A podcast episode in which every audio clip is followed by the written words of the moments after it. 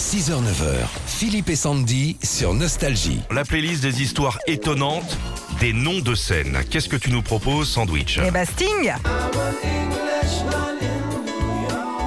Alors, Eh ouais, en 72, avant de faire partie du groupe Police, Sting, qui s'appelait encore Gordon, joue pour différents groupes. Un soir, Philippe, il porte un pull noir à rayures jaunes sur scène.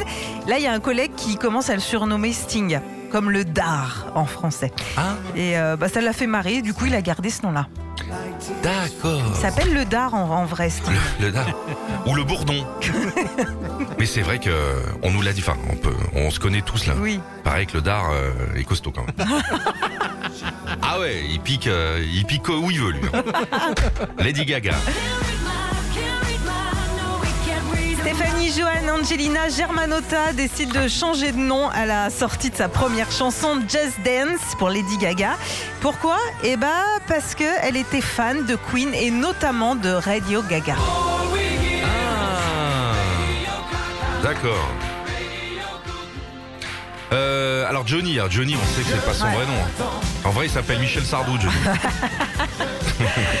Jean-Philippe Smet rencontre par l'intermédiaire de sa cousine Lee Hallyday un danseur américain et c'est grâce à lui qu'il monte pour la première fois sur scène à seulement 13 ans.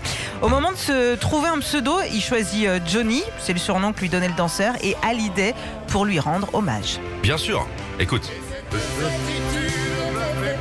C'est de là que vient la chanson de Madonna, Hallyday. Hallyday, celebrate. Des histoires étonnantes, des noms de scène, David Bowie.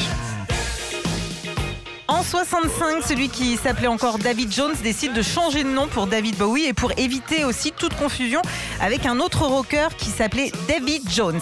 Il choisit le nom de Bowie en hommage à un couteau de guerre américain qu'on voit notamment dans Rambo qui s'appelle aussi le Bowie. Ah, c'est le nom d'un couteau? Eh ouais